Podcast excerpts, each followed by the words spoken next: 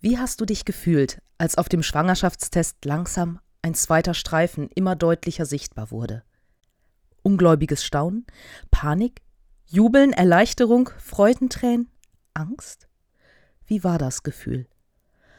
Oder war es dieses Gefühl, plötzlich wie in einem luftleeren Raum zu schweben? Oder tat sich unter dir der Boden auf und du bist für einen Moment gefallen? Wie war das Gefühl, als du zum ersten Mal auf einem Ultraschallbild ein winzig kleines Herz hast schlagen sehen? Als du dieses kleine Wesen gesehen hast, was erstmal ja mehr wie ein Gummibärchen und weniger wie ein Mensch aussieht? Wie war es, als du dein Kind das allererste Mal bewusst in dir gespürt hast? Zart und leicht wie das Schlagen von Schmetterlingsflügeln in deinem Bauch. Wie war's, als dir klar wurde, jetzt, jetzt geht die Geburt los. Nicht mehr lange und wir zwei können uns endlich in die Augen sehen. Wie war's, den ersten Schrei deines Babys zu hören, es in die Arme zu nehmen, so klein, zart und zerbrechlich. Als die Fingerchen deines Kindes sich zum ersten Mal um einen deiner Finger gelegt haben und ihn ganz festgehalten haben. So viele Gefühle, in all ihren Schattierungen und Abstufungen. Und da mischt sich manchmal unbändige Freude und unendliche Liebe mit überwältigender Angst. Dieser kleine Mensch, für den man plötzlich so ganz und gar verantwortlich ist, der auf einen angewiesen ist, da kann man zwischendurch auch schon mal das Gefühl haben, dass das alles zu groß für einen ist. Und oft versuchen dann Familie und Freunde die werdenden oder frisch gebackenen Eltern zu beruhigen. So nach dem Motto, ah, mach dir mal keinen Kopf, das geht schon gut. Oder wie meine Oma es immer gesagt hat, Sahnetorten und kleine Kinder sind längst nicht so empfindlich, wie man immer denkt. Und ja, meistens geht ja glücklicherweise alles gut. Und Kinder können tatsächlich eine ungeheure Kraft und einen Überlebenswillen in sich tragen, der uns alle nur beeindrucken kann. Aber eben nicht immer. Mal ganz abgesehen davon, dass Ärzte davon ausgehen, dass deutlich mehr als die Hälfte aller Schwangerschaften enden, bevor es überhaupt einen positiven Schwangerschaftstest gegeben hat. Davon abgesehen endet etwas mehr als jede zehnte Schwangerschaft mit einer Fehlgeburt. Und jedes 230. Kind in Deutschland kommt tot zur Welt. Die werdenden Eltern wissen und spüren es ganz genau, wie zerbrechlich dieses neue Leben dann eben doch ist. Und ich glaube, dass das mit ein Grund ist, warum sich die Taufe von kleinen Kindern bei uns durchgesetzt hat. Bei den ersten Christen war das noch anders.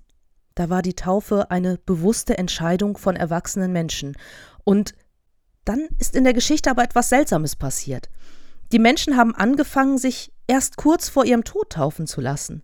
Kaiser Konstantin zum Beispiel, der wird gerne als erster christlicher Kaiser bezeichnet und lebte so um das Jahr 300 nach Christus. Und der hat sich wohl auch erst kurz vor seinem Tod taufen lassen. Warum es den Menschen als eine gute Idee erschien, sich erst auf dem Sterbebett taufen zu lassen, das hat unter anderem etwas damit zu tun, wie unser heutiger Predigtext damals verstanden wurde. Paulus schreibt an die Gemeinde in Rom.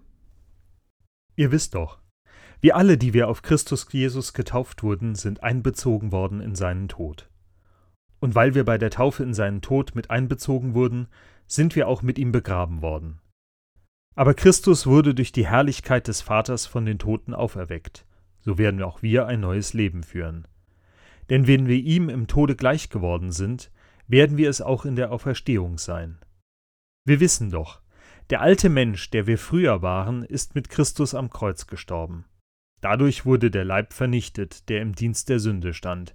Jetzt sind wir ihm nicht mehr unterworfen. Wer gestorben ist, auf den hat die Sünde keinen Anspruch mehr. Wir sind nun also mit Christus gestorben. Darum glauben wir, dass wir auch mit ihm leben werden. Wir wissen doch, Christus wird nicht mehr sterben, nachdem er vom Tod auferweckt wurde. Der Tod hat keine Macht mehr über ihn. Denn sein Sterben war ein Sterben für die Sünde. Das ist ein für allemal geschehen aber das Leben, das er jetzt lebt, lebt er ganz für Gott. Genau das sollt ihr auch von euch denken. Für die Sünde seid ihr tot, aber ihr lebt für Gott, weil ihr zu Christus Jesus gehört. Mit der Taufe werden wir mit in den Tod und die Auferstehung Jesu hineingenommen, so Paulus.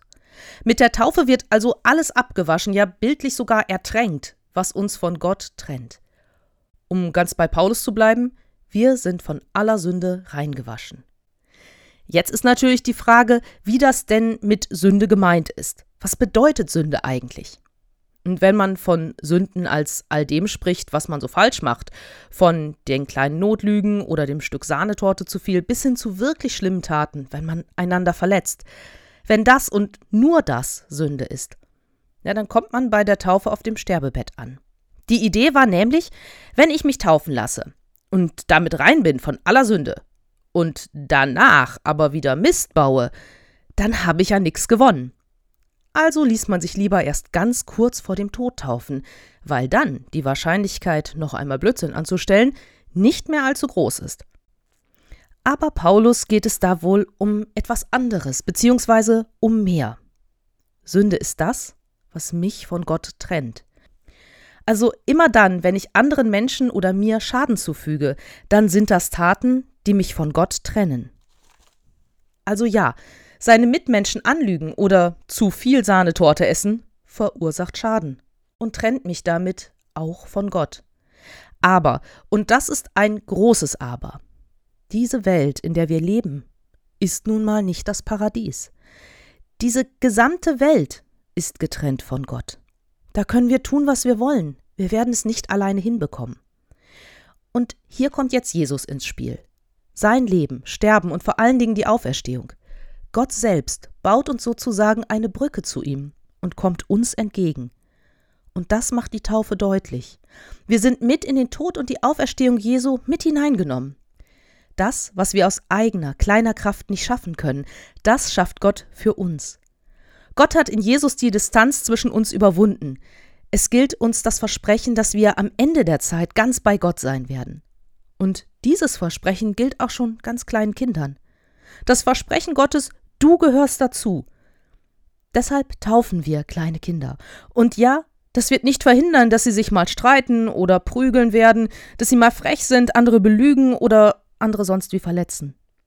Wir alle sind Menschen und wir alle machen Fehler. Damit kann Gott umgehen.